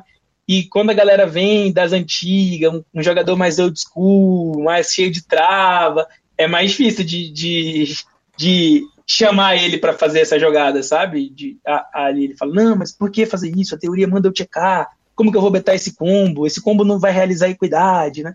Mano, você vai betar porque vai passar, olha aqui quanto que passa. Não, mas esse cara aqui é muito bom, ele é muito competente. É nada, mano. Olha aqui quanto que ele dá fold, ó. Pode passar, pode ser beta, vai. Aí ele fica resistente, sabe? Aí ele não se beta, ele prefere dar check, sabe? Então acontece isso, sabe? Sim. É, o jogador mais antigo, ele tem mais resistência. O jogador mais novão, que viu lá desde o começo, que isso já faz parte dele desde quando ele começou, ele, ele vai mais fácil nessas jogadas, assim, sabe? Que demais, que demais. Eu tenho uma última pergunta. Uh, quanto que o seu trabalho hoje, você falou a respeito da necessidade que você tinha de empreender, da, da necessidade que você tinha de escalar o seu trabalho, e tá óbvio, né? Quer dizer, que na hora que você consegue pegar pulso, pegar o time e tal, não sei o que, e não jogar o poker, de certa forma você está fazendo um trabalho que você consegue fazer um trabalho de escala muito maior do que sentar a bunda na cadeira e efetivamente jogar poker.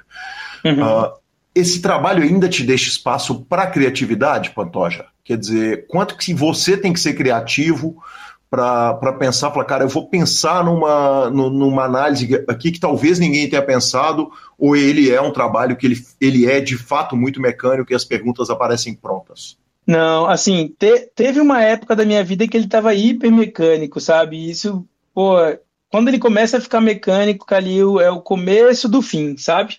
Uhum. É, tipo, tá dando certo, tá legal, muita pesquisa, muita gente querendo, mas é, é, em alguns tempos, daqui, daqui a alguns meses, quando ele fica muito assim, eu vou, vou ter alguma dificuldade, porque eu parei de criar, sabe?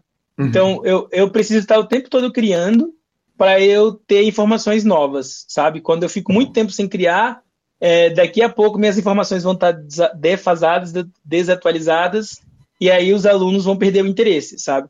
Então, eu preciso ter na minha agenda muito tempo livre de criatividade mesmo, sabe? Para eu uhum. pesquisar uma coisa nova, para eu fazer um negócio novo.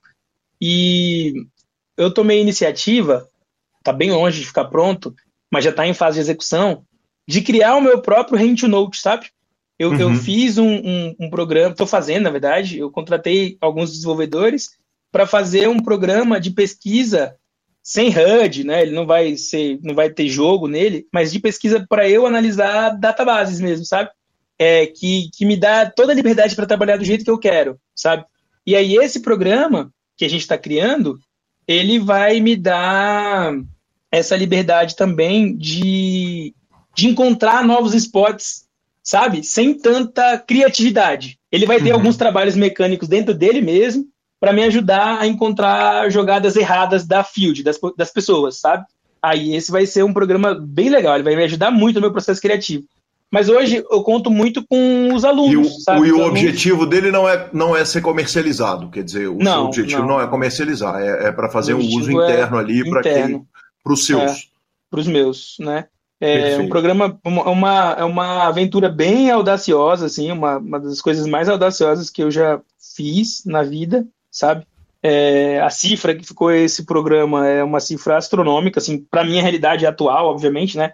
Para um uhum. ricaço isso seria o troco do pão, mas para mim é um puta investimento, assim, é, vale muita grana para minha realidade e ele vai me ajudar demais e eu não tenho nenhuma intenção de monetizar o programa em si, sabe?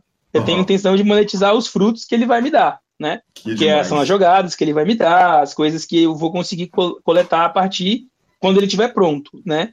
Mas ele, ele, eu não vou vender, né? Eu não vou vender, eu não quero que ninguém tenha acesso a ele, eu não quero é, eu quero que meus alunos tenham acesso à versão de leitura dele, né? Que as uhum. pessoas possam navegar, usar para ver os ranges, o que aconteceu. Né? Tem uma versão de cliente, né? Mas a versão de servidor, a versão que vai ficar rodando as jogadas, vai ficar procurando os spots, que vai ficar fazendo a, os cálculos, é, é um programa proprietário mesmo, né? Um programa para mim, para os SUTs, né? Que vai deixar os SUTs mais fortes, que vai deixar os meus alunos é, mais, melhores, né? Que tem uma visão mais melhorar o EV dos meus alunos, né? Com base nas jogadas, quem que está atacando eles, quem que não está, quem que está fazendo uma jogada muito errada, qual esporte está nascendo, qual esporte está morrendo, né? A ideia dele é bem audaciosa, assim, sabe? É um programão top.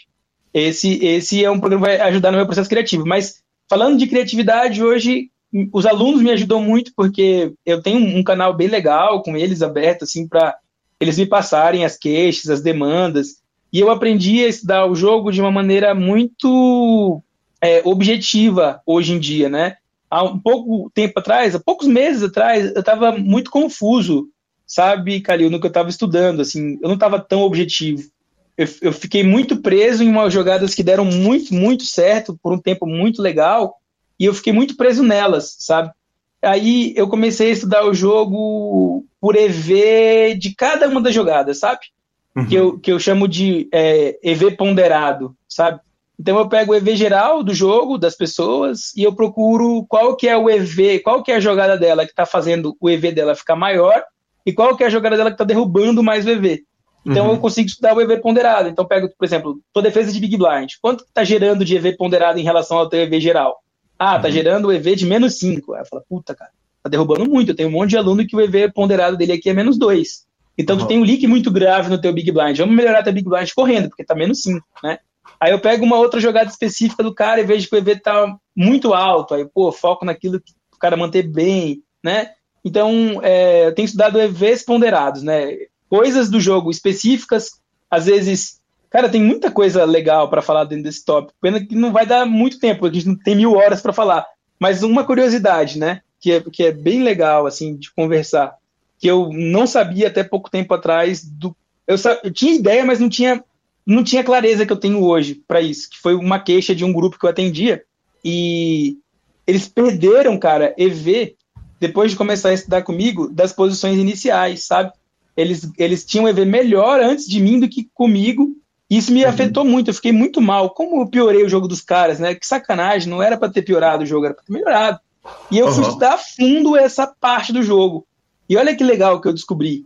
Talvez já seja óbvio para algumas pessoas, mas para mim não foi. E, e, cara, 80%, 70 e poucos por cento do EV da, das aberturas de UTG vem do Ais Rei Rei, Dama Dama e Ais Rei, sabe? 80, 70 e tantos por cento do EV vem dessas, dessas mãos, desses combos, sabe? O resto é, é gera muito pouco EV, sabe? De, na prática, o EV total, ponderado, gerado dessas posições, sabe? Então, cara, e Vala Vala também, sabe? Tipo, de Vala Vala, Ice Rei, só. O resto, as outras mãos todas, elas geram EV, tem EV positivo, vários combos, né? Até se você for analisar as mega bordas ali, elas ganham mais dinheiro do que perdem foldando, né? Fold é muito caro, mas o EV total gerado daquelas posições vem de pouquíssimos combos, né? De pouquíssimos combos mesmo. Então você tá lá se matando, às vezes, estudando um monte de parada, como que jogar esse turn com rei 9 de quando eu abro de TG e não sei o que, não sei o que, não sei o que, não sei o que. E, cara, isso é irrelevante. Na, de coração mesmo. Por melhor que você seja, se você gastar 5 mil horas estudando como jogar rei 9 suited de cutoff, oh, de, de UTG em turn, enfrentando check raise e turn, isso é irrelevante, porque na prática vai gerar um EVzinho de 0,00000 do teu EV ponderado, né? Do teu EV geral, essa, essa, esse combo ele vai ser relevante, sabe? Então você tem que ser muito bom em estudar as melhores mãos, sabe? Então eu tenho que ser muito bom com as AIs de UTG, eu tenho que ser muito bom com Rei Rei, eu tenho que ser muito bom com Dama Dama, eu tenho que ser muito bom com Vala Vala, tem que ser muito bom com as Rei, sabe? Então você pode ser muito bom com o Rei 9, mas a tanto de força que você vai fazer para ser bom com o Rei 9 é, é, surreal. Você tem que mover o mundo, você tem que estudar 10 mil horas para estudar com essas bordas para ganhar um EVzinho que vai melhorar um cabelinho a mais, sabe? É, um cabelinho mesmo, porque o EV grosso dessa posição específica vem dos melhores combos, assim, sabe? Então, se dá errado uma coisinha ou outra ali, é muito fácil do EV ser muito volátil num sample pequeno, sabe?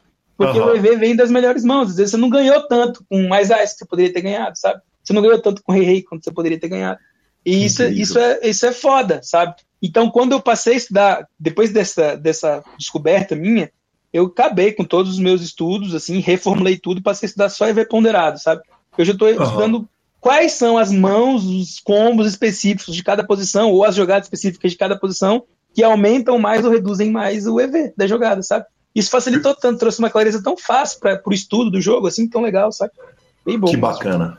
Pantoja, e, e, a série? Quer dizer, você sentou para jogar os cubes. Tá fácil pra caramba para quem é especialista em tendência de field saber onde que ele tá em cada uma das situações? Cara, é, tirando a modéstia de lado um pouquinho, foi fácil, cara, assim, sabe? Principalmente nas primeiras semanas, assim, os últimos dias foi um pouco dolorido ali. Eu sofri um pouco com a Claro, né? Porque aí, até lá os malandros já estão pegando as suas tendências. não, mas é, foi, foi um pouco de mudança de estratégia também, né? Porque quando eu montei a minha grade, eu, eu montei uma grade de 21 torneios, né? É, e eu fiquei bem up logo no começo da série, assim, sabe? É, antes da metade, ou ali pela metade, eu já estava com todo o investimento da série pago, assim, sabe? Uhum. E aí eu resolvi mudar o finalzinho para tentar dar um big hit, né? Eu tinha feito uma reta, uma grade com uma tournament selection, uma field, né, mais curta, né? com uma variância Sim. menor, antes de fazer a reta, eu calculei qual era a probabilidade de eu fazer mesa final, quantas mesas finais, calculei qual era a probabilidade de eu fazer pódio, quantos pódios, né? Eu calculei uhum. um monte de coisa na hora de montar a minha reta, né? E eu cheguei para os meus investidores mais próximos e falei assim, cara, ó, a chance de eu fazer mesa final desse WCUP é de 100%. Cheguei com essa afirmação, cara. Uhum. É 100%. Eles, como assim 100% em 20 torneios? Você já fiquei 21 vezes sem jogar ITM. Aí eu fui explicar o cálculo para eles de como que eu consegui chegar nesse número, né? Que era 100% de chance de fazer mesa final. Cara, eu entreguei quatro mesas finais nesse W Cup, assim, sabe? É, de, de, de 22 torneios que eu joguei na reta que eu vendi, né? Foram quatro mesas finais. É, eu cravei um, né? Peguei dois sétimos e um sexto, ou quinto. Não lembro se foi sexto ou foi quinto. É, mas foi, foi um primeiro, dois sétimos e um quinto ou sexto, tá? Não lembro se aquele que é um Super Tuesday que eu fiz mesa final com Ketzer, se eu fiquei em sexto ou quinto. Uhum. Talvez foi sexto. Foi isso, dois sétimos, um, um primeiro e um sexto. E, cara, é, por muito pouco não foi muito mais, assim, porque teve um monte de semifinal, sabe? Uhum. É, teve um monte de semifinal, um monte de reta legal, né? Então, foi fácil, cara, foi bem fácil. O finalzinho, só que eu joguei a variância mais pro alto, assim, sabe? Que eu joguei, joguei, dei dois tiros no main event. E o main event é um torneio, cara, muito difícil. Não pelo nível técnico, tá? É, é, é um nível técnico mais fácil do que vários torneios de 10 mil da série, né? Os outros torneios de 10 mil são tecnicamente mais difíceis que o main event, porque o main event tem mais amadores, tem um monte de satélite, tem um monte de recreativo, para jogar com muito medo, porque é um torneio que vale muito, né? Então a reta final do, do torneio de 10 mil que vale um milhão de dólares primeiro, é muito mais fácil do que a reta final do torneio de 10 mil, que vale 100 mil primeiro, porque são pessoas que estão acostumadas a jogar aquele preço e 10, ganhar 10 entradas é muito diferente do que ganhar 100 entradas, né? Muito diferente, é muito diferente, né? Vale um milhão pro primeiro ali a parada do, do, do 10 mil. Então, e muita gente jogou ali por acaso, né? O cara conseguiu satélite do satélite do satélite do satélite, o cara ganhou a promoção, outro cara um, fizer a vaquinha na família para o cara jogar. Então tem muitas realidades. Né? Então você consegue apertar muito um jogador numa reta final dessa de 10 mil que vale um milhão. Você não consegue apertar um jogador mega experiente que está jogando pagando 70, pagando 100, pagando. Não consegue. Ele vai falar, ah, uhum. tenho medo de você não, qual, sabe? E já o outro caso você consegue apertar. Mas eu não peguei, não peguei reta desses que valia grande, sabe? Eu dei dois tiros no, no main e caí, caí logo, assim, sabe? É, então, tirando esses torneios de variância maior, fields maiores e tal, eu não me dei bem, né? Na última semana da série eu me dei muito mal. Mas as primeiras semanas ali, cara, foi, foi fácil, foi gostoso, o EV fechou bem alto, muito mais resultado do que eu esperei, assim, sabe? Eu esperava, eu cheguei falando para os investidores que eu faria, 100% de certeza eu faria uma mesa final, falei que tinha 70% de chance de eu fazer pódio para eles, mostrei os cálculos de como eu cheguei nessas contas, né? é, pedi para eles tirarem as provas reais com os meus cálculos dentro do chat GPT. Eu falei, ó, vai no chat GPT, coloca esses dados e pergunta para ele qual que é a chance. Aí eles fizeram as provas reais via chat GPT, né, com os dados que eu trouxe para eles. E foi bem legal, assim, consegui entregar mais do que eu prometi, assim, para eles, sabe? Para a galera que, que comprou a ideia comigo de, de embarcar nessa jornada do WCUP. E um dos motivos que eu queria muito, cara, fazer esse WCUP era para falar para a galera, assim, cara, ó, MDA é legal, MDA dá certo, vem pro SUTS, tá ligado? E eu acho que deu bom, eu acho que deu bom, assim, eu bati a meta, consegui, joguei os torneios caros, por mais que eu não estivesse jogando há muito tempo, é, consegui um título, né? Foi bem legal. Em 2017, quando eu big hitei lá, foi no W Cup, mas foi de field enorme. Só que eu fiquei em segundo, né? Então tinha uhum. ficado aquele gostinho ali, puta, cadê o meu troféu? Cadê o meu? Cadê o meu? Aí esse ano veio, assim, foi bem legal, cara. Muito legal mesmo. Que demais. É Felipe Pantoja, uhum. que honra te receber aqui no PokerCast, uma entrevista oh. que passou do, do, do, nosso limite, que dava para ter falado muito mais, aquela sensação do fim da entrevista do, do programa do Joker, porque a turma fala, ah, ah. na hora que termina. Mas que Pô, demais, cara, que demais poder trazer esse mundo, né, que é tão, tão, tão, tão pouco falado, tão diferente e, e, e tão incrível do poker. Muito obrigado. E, e, olha, existe a possibilidade de haver demandas por mais programas e a gente dá sequência no assunto. E uh, havendo isso por parte dos ouvintes, eu vou te capturar de novo e vou te trazer de novo. Pô, pode, pode me trazer quantas vezes você quiser. É um prazerzão estar aqui com você. E, putz, é aquela hora que você falou mesmo, do finalzinho, assim, né? Que acho que é tanta gente que eu queria lembrar de ter falado, sabe? De trazer. Pô, acho que eu falei tão pouquinho do Saulo aqui, do Lincoln aqui. Comecei falando sobre eles, mas são caras que são incríveis na minha vida. Eu queria ter falado mais sobre eles aqui dentro também. É, de, tão, de quão foda que eles foram na minha vida e como que eles são. Acho que falei bastante do Forbet também, que é um pessoal que eu tenho muita gratidão. Assim, eu comecei por lá. Mas acabei que senti que eu falei muito de mim, né? Mas era objetivo, né? Mas, deixa um vamos lá. O, história. O, tema, Mas, o é, tema, né? O, o nome é podcast, eu, né? episódio Felipe Pantoja, exatamente. É, mas dá uma agonia, assim, né? De ficar falando só da gente, assim, acho que eu quero trazer aquela sensação de, porra, de reconhecer a galera toda que, que participou da jornada junto, de, né? De dar os. De agradecer mesmo, cara. Que nem eu falei no começo, foi tudo graças a Deus mesmo, literalmente, assim, sabe? Não é a expressão graças a Deus é, é a verdade, assim, né? Tipo, a gratidão enorme ao Senhor mesmo, de sempre abrir todas as portas para mim, de me dar muita sorte, de, porra, me mostrar as pessoas legais, de, de, me conectar com as pessoas incríveis. Falando nisso, né? Teve o Peça na minha vida, que eu acabei não falando nada do Peça, mas caralho, Peça e eu nos aproximamos muito ali, ano retrasado, o MBA. Peça é Caio Peçanho?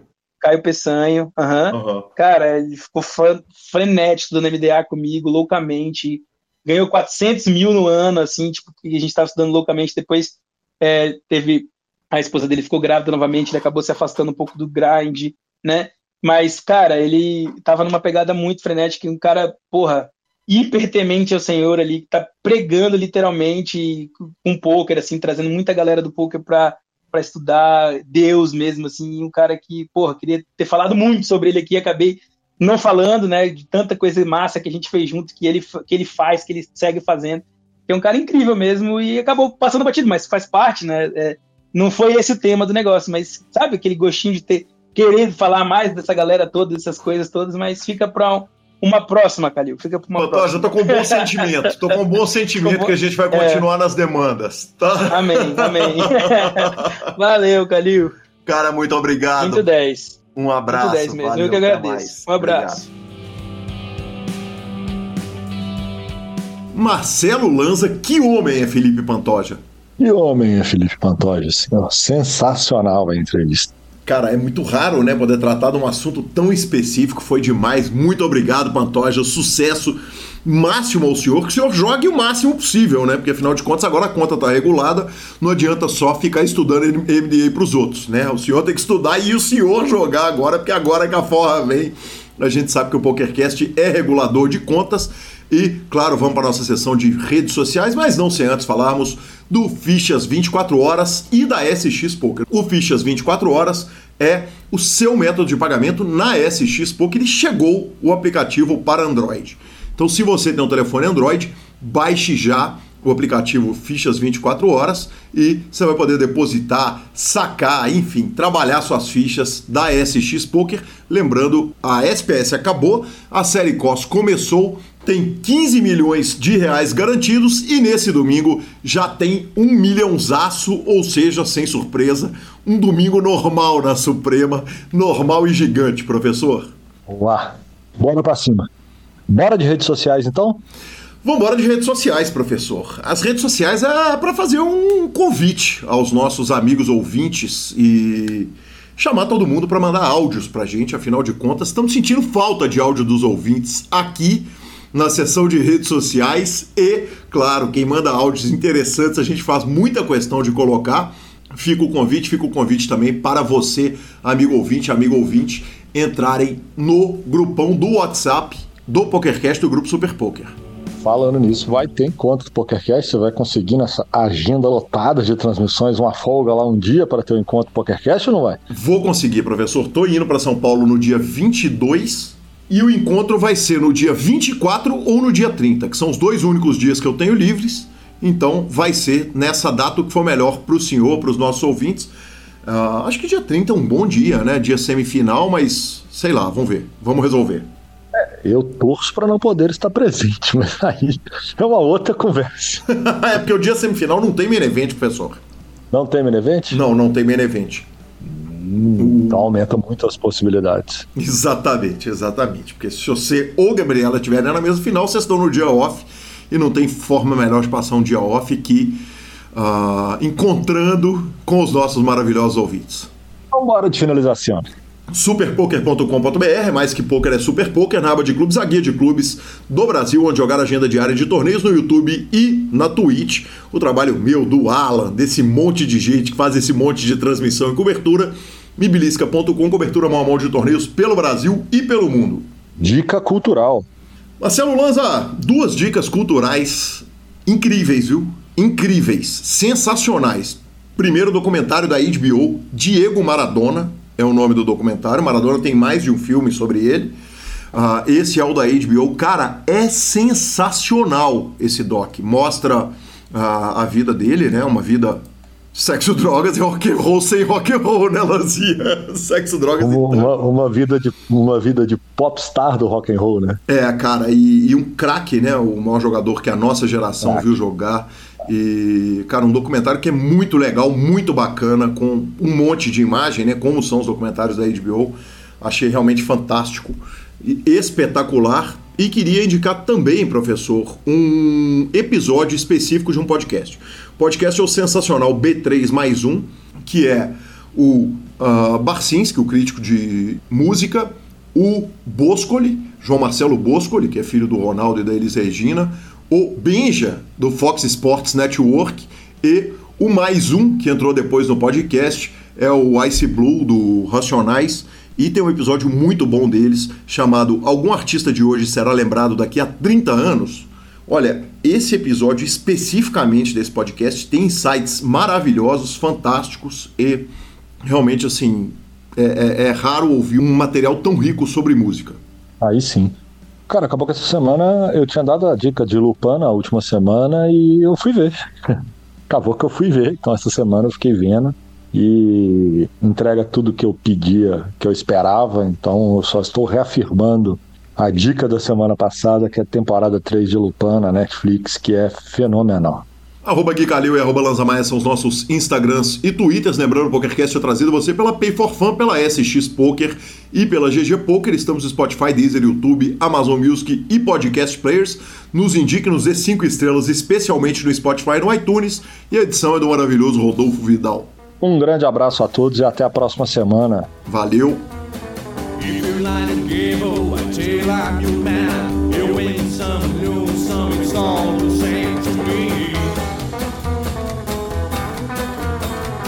Jesus.